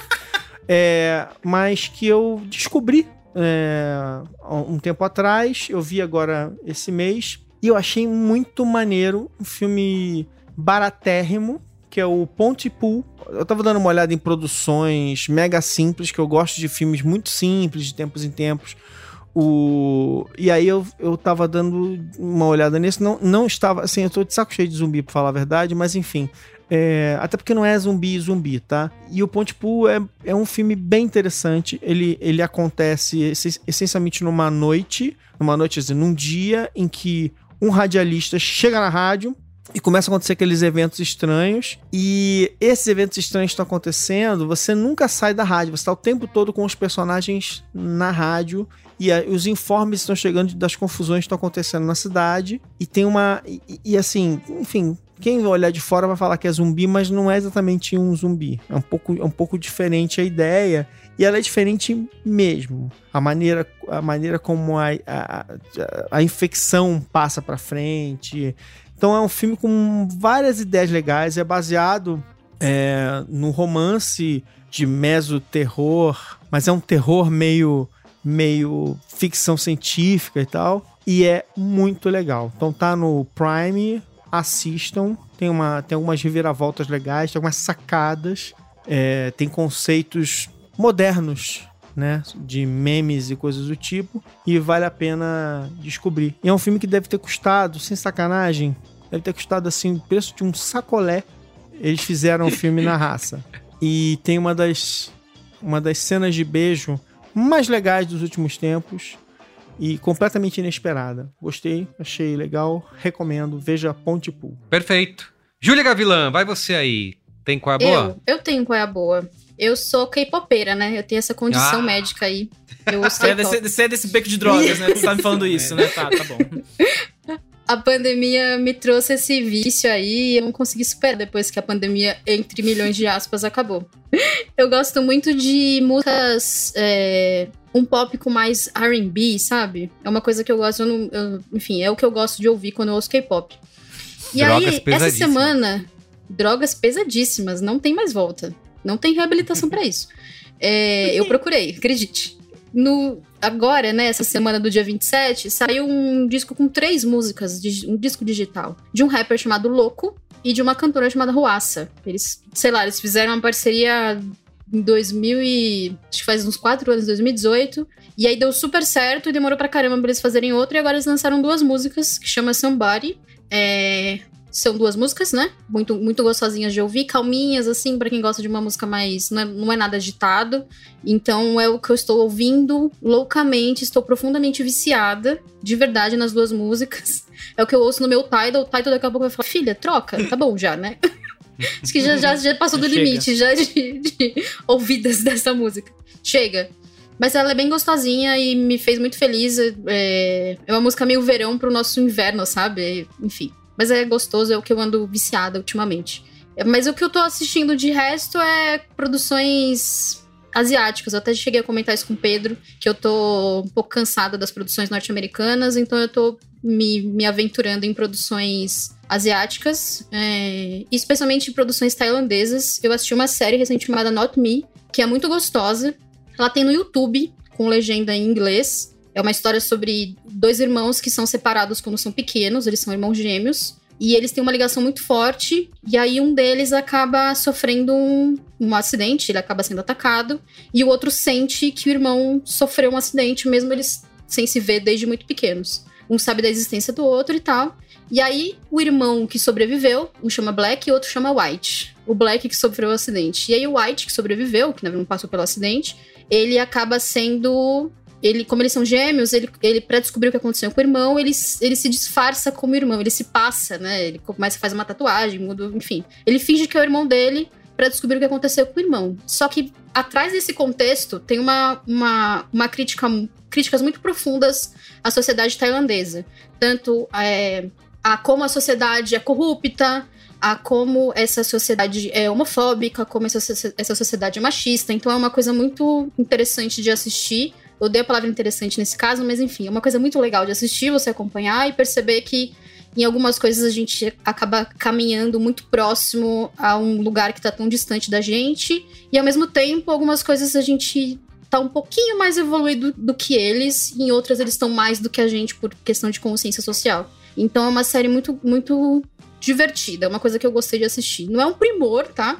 Não é a melhor coisa que eu já assisti na minha vida, mas é, eu acho que é sempre importante a gente buscar outros entretenimentos que não sejam só o americano, que não sejam só o inglês, que não sejam só esse tipo de conteúdo, que é o que a gente tem sempre constantemente. Com certeza. Muito bom. Ó, minha dica aqui rapidamente, eu comecei a assistir na Netflix a série que é apresentada pelo senhor Barack Obama, Ixi. com a criançada aqui em casa. É um democrata, é isso. Gostando bem? é, exatamente, já criando as pessoinhas aqui. Que se chama, em português, Os Parques Nacionais Mais Fascinantes do Mundo, né? Então, é uma série documental, são cinco episódios no total, por enquanto, onde o Obama, né, tá aí sem fazer nada, né, aposentado, curtindo a vida pós-presidência, vai por grandes cinco parques do mundo, né? Desde a da África, no Japão, na Austrália, vai para a Patagônia chilena também, para o Quênia, é, na Indonésia, e ele visita esses grandes santuários, né, esses grandes parques nacionais, é, alguns locais muito é, intocados, né, é, pelo ser humano, e e para mostrar como que isso é importante, né, para a preservação e para você manter esses espaços, né, e esses biomas completamente a salvo aí, como que é importante você manter esses parques, né?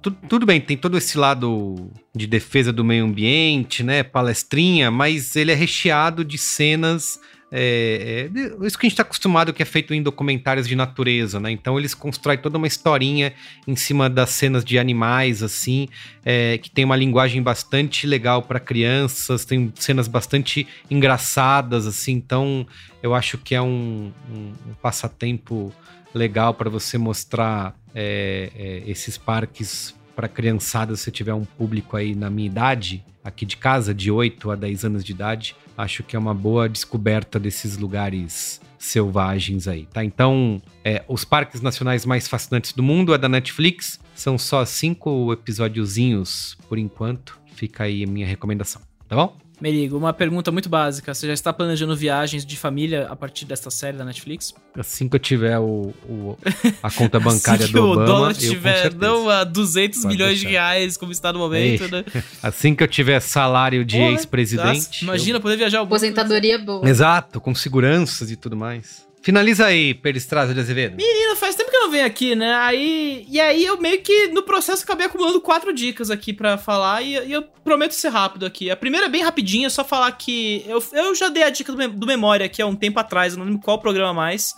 Mas tá agora no cinema, né? E assim, eu entendo que vai estar tá na Movies daqui duas semanas, é, é aquele esquema que eles colocam nos cinemas, depois colocam no streaming. Mas, cara, se você quer ter a melhor experiência de som da sua vida e basicamente sair desgraçado da cabeça com, com uma experiência sonora realmente maravilhosa, vá ver o filme no cinema, assim, é assim, eu eu raramente fico falando para as pessoas, vai, vai ao cinema ver, mas esse precisa ser visto no cinema, assim. O filme do, os filmes do Apichatong e o Exático já são meio tensos de ver em casa de qualquer forma. Assim, esse, esse tem o, o bagulho de ver no cinema, que é uma coisa imersiva mesmo. Então, faça, faça o favor aí vai ver. Porque eu sei que, assim, Crimes do Futuro tem de quem não quer ver porque é terror, órgão na mesa, aquelas coisas, né? Mas, mas memória, pô, vale muito a pena ver. É uma experiência muito transcendental mesmo, assim. Você realmente é levitado no processo. Aí eu tenho três séries para falar sobre, né? A, a primeira é uma que eu já falei aqui no programa, que é o For All Mankind, que, que é a série que eu tô me desgraçando toda quinta-feira agora, basicamente. E que é uma pena que não é tão comentada, né? Porque ela foi, ela foi uma das primeiras séries lançadas na Apple TV, ela achou de qualquer jeito. Aí as pessoas não viram, só que as pessoas começaram a ver a série. E a segunda temporada foi incrível, assim. Foi a melhor coisa que aconteceu na TV no ano passado. Então, é, e essa terceira é maravilhosa, assim. Eles estão indo pra Marte, assim. A série é uma, uma loucura completa a cada episódio, assim. Um ataque de pânico diferente que está tendo a cada episódio, basicamente. Então, vale muito a pena a maratona. Eu não sei se a gente vai conseguir fazer um cinemático, porque, enfim, é muito difícil arregimentar uma galera para falar da série nesse momento, assim. É uma série que tá sendo pouco vista e pouco comentada, assim. E a, o último episódio da semana passada que teve foi um, foi um episódio que eu fiquei, pô, podia ter sido comentado que nem episódio de Game of Thrones era comentado, ou Stranger Things, que a galera fica louca, sabe? Porque realmente um, a série tá realmente num momento muito bom, assim. E é uma delícia de ver, cara. Tem, deve ter mais três temporadas ainda, então faça o favor de começar essa série aí. Se você assina Apple TV ou não. De, de, give your jumps, né? Como, eu, como o Chris gosta de falar aqui. Aí eu tenho duas séries novas, uma, uma minissérie e outra uma série, né? A, a, a minissérie é documental, e eu acho que é até legal falar dessas séries, porque a gente tá vendo esse momento que o True Crime tá explodindo, né? Mulher da Casa Abandonada, série da Daniela Pérez, todo mundo gostando de falar de um corpo morto, gostando de falar de gente sendo abusada, aquelas coisas meio criminais, né? E aí vem duas, duas séries documentais que meio que mostram que dá pra fazer uma coisa engajante nesse, nessa área sem ser true crime e que você não precisa romper o limite ético da coisa. Que é a minha principal questão com o true crime, sabe? É uma coisa que eu sempre fico zoando Carlos Merigo e outros integrantes do, do Braincast sobre, assim. Eu falo, gente, vocês embalaram esse bebê, agora vocês embalam, sabe? Vivam com ele. Mas, cara, é... nesse lance de minisséries documentais eu gosto muito, e eu só vi o primeiro episódio, eu estou vendo ainda a série, mas que, cara, já nasce maravilhoso, que é o The Last Movie Stars aí, que tá na HBO Max, né? Que é do Ethan Hawke, que vai recontar toda a história do, da vida de Paul Newman e de Joanne Woodard, né? Que são o último casal de Hollywood da história, basicamente, né? Os últimos astros, celebridades. Cara, o primeiro episódio eu já fiquei quase chorando, assim, basicamente. É, é, lindo, assim. Existe uma, uma abordagem, né? Porque a série é toda construída em cima de entrevistas que o Paul Newman foi buscar pra fazer uma autobiografia que nunca saiu. E ele queimou os arquivos, né? Os arquivos sonoros ele queimou, ele nunca, nunca ganhou a luz do dia. Então só tem os, os registros anotados das entrevistas, transcrições. E ele arranja um jeito muito bonito e poético de contar essa história. Então fica uma coisa muito forte mesmo. E que não esconde, não passa pano, sabe? Então você tem. O primeiro episódio vai tá, falar bastante do, do, primeiro casamento do Paul Newman, que deu errado, e que já era um casamento meio rachado, sabe? Aí a filha do Paul Newman dessa época que procurou o Ethan Hawke, ela fala disso, dos efeitos. Então, é, sem nunca perder de vista que o Paul Newman e o Johnny Woodard foram pessoas maravilhosas, sabe? A Joanne tá viva ainda, inclusive, né? Ganhou Oscar, etc. Mas o Paul Newman já faleceu, né? Morreu ali né, um pouquinho antes do Carlos ter estreado. Vale muito a pena, gente. Só o primeiro episódio já vale mil vezes a pena do que a série Pérez ou, sei lá, qualquer coisa de True Crime que vocês estejam vejam. Então, por favor, assista. São só seis episódios e coisas assim que passam rapidinho mesmo. E aí a outra é pra desgraçar a cabeça mesmo, que é a porcaria do ensaio aí, que também tá na HBO Max, que é do, da porcaria do Nathan Fielder, que Caraca, cara. Eu, eu tô, assim, fui, fui desgraçado pela cabeça. Tem dois episódios até o momento e é a coisa mais absurda que já aconteceu, assim, em tempos, assim. A galera fala que o Nathan For You já é... O Nathan For You já era uma desgraceira pura, assim. A galera ficava... Da onde o cara tira esses malucos, sabe? Mas o, o ensaio, ele leva isso com o dinheiro da HBO, sabe? Então vai para um nível de insan, insanidade completo, assim. Que é, é... Ele parte do pressuposto que é... Tem sempre um momento da vida que a gente vai se sentir meio acuado, né? Porque é um momento que a gente não sabe o que pode acontecer no cenário, tem muitas variáveis acontecendo. Então o que eu vou fazer? vou procurar pessoas que me mandaram vídeos e eu vou ensaiar com elas esse momento para elas terem certeza que elas estão no controle da situação até o último momento. Só que o ensaio do cara, sério, o primeiro episódio é sobre um cara que quer contar pra uma amiga que ele nunca fez pós-graduação e que ficou uma coisa desconfortável. A amiga, ela vive estourando na frente dele, então ele fala, tipo, putz, não quero ferrar. O que ele faz? Ele recria o bar onde vai ser o acontecimento. Ele, ele, ele escala uma atriz para ser o, a amiga dele. E eles vão testando todos os cenários possíveis, ensaiando o negócio e aí fazendo toda a situação. E para melhorar as coisas, o cara é maluco completo, né? O cara que é, ele procura ali. E assim, é um nível de levar o limite o humor ali da situação de você estar no controle da situação, sabe? Então é. O episódio é cheio de reviravoltas engraçadas e cheio desses reviravoltas você fica, caramba, o cara realmente. É, ele, ele não é desse planeta, assim. Quem viu o Nathan Fielder na vida já, já viu que ele não, não se comporta como um ser humano, sabe? Ele, ele parece um alienígena estudando seres humanos, assim. A Vulture fez um excelente perfil sobre isso, inclusive. Então, de verdade, assim, duas séries na HBO Max, assim, duas séries documentais, né? É uma de humor e uma de biografia, assim, mas que levam realmente o documentário a um limite muito legal, assim. Então, fica a dica aí, tá na HBO Max, sabe? Todo, acho que todo mundo atualmente tá tendo uma conta na HBO por contas de Vivo e Claro e TIM, ou pagando propriamente, né? Nunca foi tão fácil ser assinante da HBO, né? Então, vale muito a pena, gente. Vai fundo e depois me, me manda mensagem desgraçando a cabeça comigo com o, o ensaio, porque tá realmente difícil, assim. Eu fiquei a bublé das ideias, assim, por umas duas horas, assim, depois de ter visto o episódio. É isso. Muito bem. Então é isso, gente. Ficamos por aqui nesse Braincast de hoje. Muito obrigado. Escutem a gente lá semanalmente, duas vezes por semana no Cinemático, tá? Acompanha lá a Júlia Gavilã, Pedro Estraza, eu. A Alemarão também direto está lá. Então toda essa turminha continua falando de filmes, séries e tudo mais no Cinemático. Obrigado, viu, gente? Um beijo pra Beijo, vocês. gente. Valeu. Tchau. Até mais, pessoal. Beijo. Tchau. Tchau.